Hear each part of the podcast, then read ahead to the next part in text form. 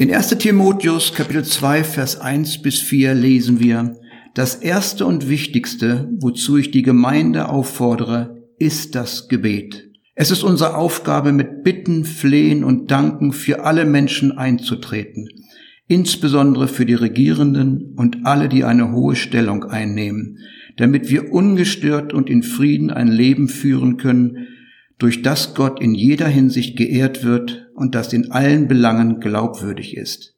In dieser Weise zu beten ist gut und gefällt Gott unserem Retter, denn er will, dass alle Menschen gerettet werden und dass sie die Wahrheit erkennen. Paulus schreibt hier an Timotheus und er sagt, das Erste und Wichtigste ist das Gebet. Vor allen Dingen Gebet, das ist mein Thema heute. Das Gebet sollte auf unserer Prioritätenliste ganz oben stehen. Das ist eigentlich gar nichts Neues. Das haben wir alle schon mal gehört. Was wurde nicht schon alles über das Thema Gebet gelehrt? Eine Unmenge von Büchern wurde geschrieben über Gebet. Frage ist nur, ob es dazu geführt hat, dass zum Beispiel in Deutschland jetzt mehr gebetet wird. In den Gemeinden Land auf, Land ab mehr gebetet wird. Und wie sieht's da in unserem persönlichen Gebetsleben aus? vor allen Dingen Gebet. Und ich wünsche mir so sehr und ich bete, dass wir uns heute ganz neu zum Beten motivieren lassen. Ich musste so an die Jünger Jesu denken. Sie hatten ja unter ihrem Herrn mehr als drei Jahre Intensivausbildung, um sie vorzubereiten für die Weltevangelisierung. Und sicher hatten sie während dieser Zeit viele Fragen an Jesus, Wünsche, Bitten, aber nur eine Bitte, was den Dienst betraf, ist in der Bibel erwähnt. Eines Tages kommt ein Jünger auf Jesus zu und er hat eine Bitte. Was war seine Bitte? Herr, lehre uns predigen. Nein. War seine Bitte, Herr, lehre uns, wie man Kranke heilt. Nein, auch nicht. Seine Bitte war, Herr, lehre uns beten. Was mag diesen Jünger bewogen haben, mit dieser Bitte zu Jesus zu kommen? Er war sicher nicht der Einzige, der diesen Wunsch hatte. Ich kann mir vorstellen, dass vielleicht alle Jünger diesen Wunsch hatten. Und vielleicht haben sie diesen Jünger vorgeschoben. Ich glaube, dass alle Jünger sicher verstanden hatten, was das Geheimnis für Jesu vollmächtigen Dienst war. Sie waren ja ständig mit ihm zusammen. Sie waren Zeugen seiner mächtigen Taten. Zeichen und Wunder haben sie gesehen. Sie haben aber auch mitbekommen, dass Jesus oft betete. Und da haben sie eins und eins zusammengezählt. Und sie kamen zu dem Schluss, das ist es. Das ist der Schlüssel. Gebet ist der Schlüssel. Das Geheimnis von Jesu gewaltigem Dienst, der ganze Gegenden erschütterte und der die Finsternismächte zurückweichen ließ. Das Geheimnis war sein intensives Gebetsleben, seine vertraute Umgang mit seinem himmlischen Vater. Jesus sagte, ich kann nichts von mir selbst aus tun, nur das, was ich den Vater tun sehe. Jesus war sich vollkommen bewusst seiner Abhängigkeit zum Vater. Es ist doch offensichtlich die Quelle, aus der Jesus die Kraft schöpfte für seinen Dienst. Die Quelle war das Gebet. Und ich frage mich, ob es nicht dort war, dort in der Stille vor Gott, wo der Vater ihm die Agenda für den vor ihm liegenden Tag offenbarte, wo Gott ihm zeigte, was auf ihn zukommen würde, wo Jesus vorbereitet wurde für die Herausforderung des jeweiligen Tages. Bevor Jesus im Laufe des Tages Menschen begegnete, hatte er bereits eine Begegnung mit seinem himmlischen Vater. Gebet ist mehr als nur Bitten. Gebet ist mehr als ein Monolog, wo wir vielleicht unsere Gebetsliste runterbeten. Nichts gegen Gebetslisten. Ich gebrauche sie auch manchmal und sie ist mir eine große Hilfe. Aber Gebet ist mehr als das. Gebet ist auch mehr als ein normaler Dialog. Gebet ist ein Ausdruck unserer Beziehung zu Gott.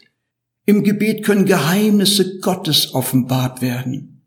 Im Gebet werden wir Gott näher kennenlernen. Wenn du jemanden kennenlernen willst, was machst du das?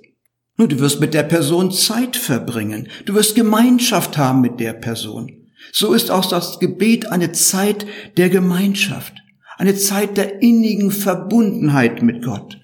Es hat mal jemand gesagt, Gebet ist der Moment, wenn Himmel und Erde sich küssen. Welch ein schönes Bild für das Gebet. Leonard Ravenhill, ein englischer Evangelist und Erweckungsprediger, er war auch ein Mann des Gebets und er ist jetzt schon lange beim Herrn, der hat gesagt, nichts schafft mehr Veränderungen als das Gebet. Und er wurde mal gefragt, Mr. Ravenhill, warum legen Sie eigentlich immer so einen großen Wert auf das Gebet? Und seine Antwort war schlicht und ergreifend, weil Jesus es auch tat. Jesus hat das Gebet nicht nur praktiziert, er hat auch drüber gelehrt.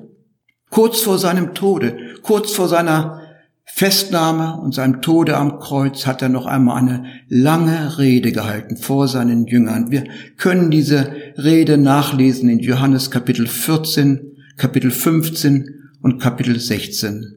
Und in diesen drei Kapiteln erwähnt Jesus sechsmal das Gebet. Immer wieder sagte Jesus, was ihr mich bitten werdet, ich werde es tun. Was ihr den Vater bitten werdet in meinem Namen, er wird es euch geben. So als wollte Jesus ausschließen, dass unsere Gebete jemals unerhört bleiben.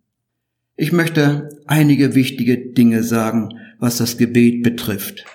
Zunächst einmal, wenn wir beten, zu wem beten wir? Seltsame Frage. Ist doch klar, wir beten zu Gott. Ja, wir beten zum Vater im Namen Jesu oder wir beten direkt zu Jesus. Aber ist uns dann auch immer bewusst, wer dieser Gott ist, zu dem wir beten? Es ist der Gott, der gesagt hat, sollte mir irgendetwas unmöglich sein. Es ist der Gott, der über alle Maßen mehr tun kann, als wir jemals erbitten könnten was wir jemals uns vorstellen könnten, was wir uns jemals erträumen könnten. Denn das, was kein Auge je gesehen hat, was kein Ohr jemals gehört hat, was kein menschlicher Verstand erdenken kann, das hat Gott bereitet für diejenigen, die ihn lieben.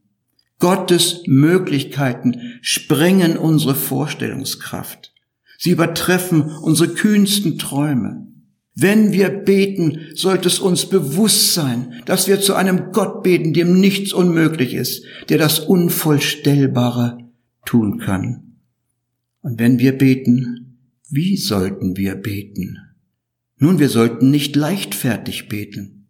Wir sollten nicht gedankenlos beten. Gebet ist keine religiöse Pflichterfüllung. Gebet sollte nicht in eine Routine entarten.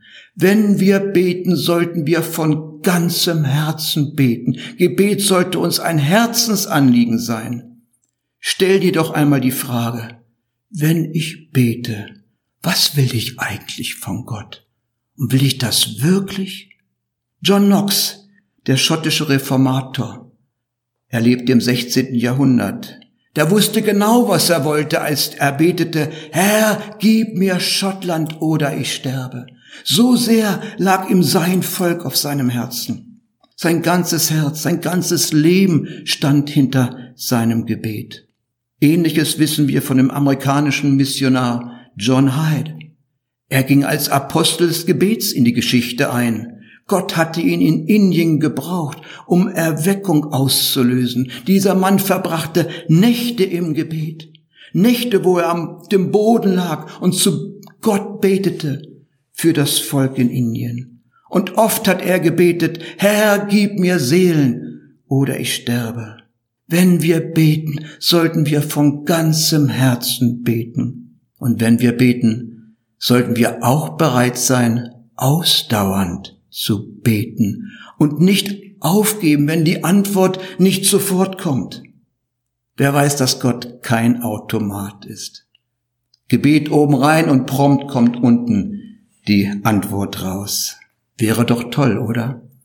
Aber so funktioniert Gebet nicht. Es gibt Ausnahmen. Gott kann auch sofort erhören. Manchmal erhört Gott uns, bevor wir reden. Aber das sind Ausnahmen. Gott reagiert nicht auf Knopfdruck. Gott reagiert nicht auf Mausklick. Gott lässt uns oft warten und manchmal länger als uns lieb ist. Aber wenn unsere Bitte wirklich ein Herzensanliegen ist, dann sind wir doch bereit zu warten und wenn es sein muss, sind wir auch bereit, Jahre zu warten. Und dann geben wir doch nicht nach einigen Wochen auf, nur weil wir noch nichts von Gott gehört haben. Und wir geben nicht auf, auch wenn wir vielleicht Monate gewartet haben und noch nichts von Gott empfangen haben. Ich weiß nicht, wie lange die Witwe, die immer wieder zum ungerechten Richter ging, um ihr Recht zu erbeten, wie lange sie warten mussten. Wir wissen es nicht, weil es auch nur ein Gleichnis ist. Jesus erzählt dieses Gleichnis in Lukas Kapitel 18, Verse 1 bis 8 und ich möchte diesen Text einmal vorlesen. Jesus wollte seinen Jüngern zeigen, dass sie unablässig beten sollten, ohne sich entmutigen zu lassen. Deshalb erzählt er ihnen folgendes Gleichnis. In einer Stadt lebte ein Richter, der nicht nach Gott fragte und auf keinen Menschen Rücksicht nahm. In der gleichen Stadt lebte auch eine Witwe. Sie kam immer wieder zu dem Richter und bat ihn, verhilf mir in der Auseinandersetzung mit meinen Gegnern zu meinem Recht. Lange Zeit wollte der Richter nicht darauf eingehen, doch dann sagte er sich, ich fürchte Gott zwar nicht, und was die Menschen denken, ist mir gleichgültig. Aber diese Witwe wird mir so lästig, dass sie ihr zu ihrem Recht verhelfen will. Sonst bringt sie mich mit ihrem ständigen Kommen noch zur Verzweiflung. Der Herr fuhr fort. Habt ihr darauf geachtet, was dieser Richter sagt, dem es überhaupt nicht um Gerechtigkeit geht? Sollte da Gott nicht erst recht dafür sorgen, dass seine Auserwählten, die Tag und Nacht zu ihm rufen, zu ihrem Recht kommen? Und wird er sie etwa warten lassen? Ich sage euch, er wird dafür sorgen, dass sie schnell zu ihrem Recht kommen.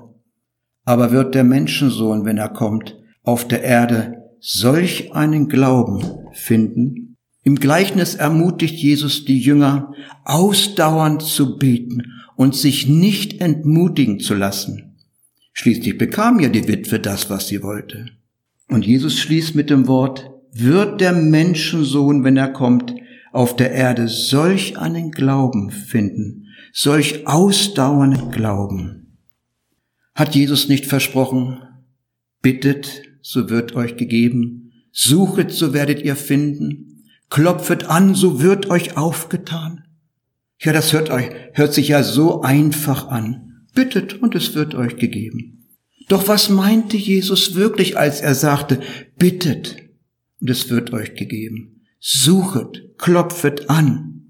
Nun, man weiß das in dem Text, den wir in Matthäus 7, Vers 7 finden, die griechischen Worte für bittet und suchet und klopfet an übersetzt werden können mit bittet und bittet weiter. Mit anderen Worten, bittet so lange, bis ihr es empfangen habt.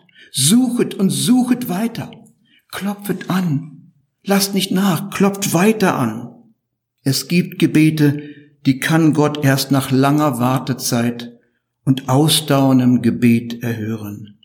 Und während dieser Wartezeit bereitet Gott Dinge vor. Er arbeitet, er wirkt hinter den Kulissen, unsichtbar für unsere Augen.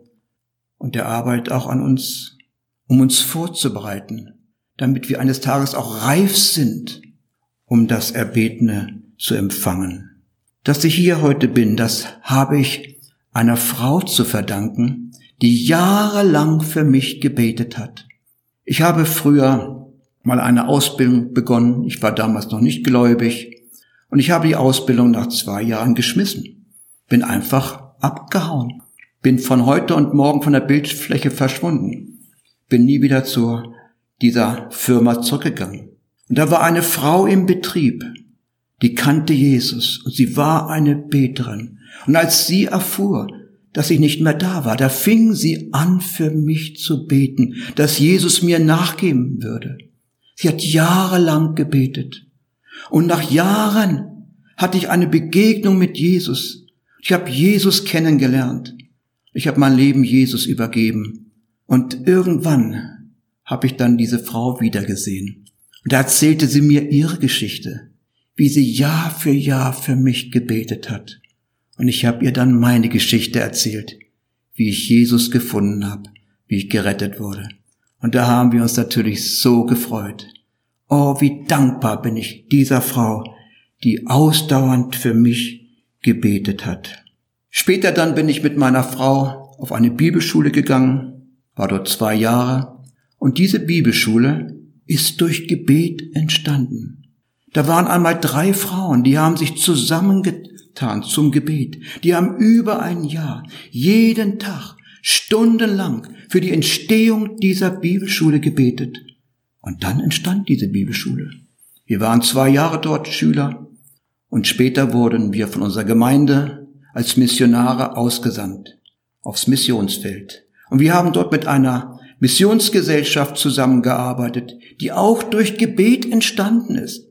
Da war einmal ein Mann, der hatte eine Last von Gott bekommen, diese Missionsgesellschaft zu gründen. Und er fing an zu beten. Jahrelang. Fünf Jahre lang. Und nach fünf Jahren hat Gott ihm grünes Licht gegeben. Und er begann diese Missionsgesellschaft aufzubauen. Und heute arbeiten meine Frau und ich für ein Missionswerk, das auch durch Gebet entstanden ist. Da hat sich eine Gruppe von Leuten zusammengetan, die haben ein Jahr lang jede Nacht gebetet, stundenlang. Und dann entstand dieses Missionswerk. Und wir haben sicherlich alle schon mal gehört von Georg Müller, dem sogenannten Waisenvater von Bristol. Der hat einmal über das Gebet gesagt, das Entscheidende ist, dass wir nie aufgeben, bevor die Erhörung kommt. Georg Müller sagt, ich habe 63 Jahre und acht Monate um die Bekehrung eines Menschen gebetet. Er ist noch nicht bekehrt, aber er wird es bestimmt.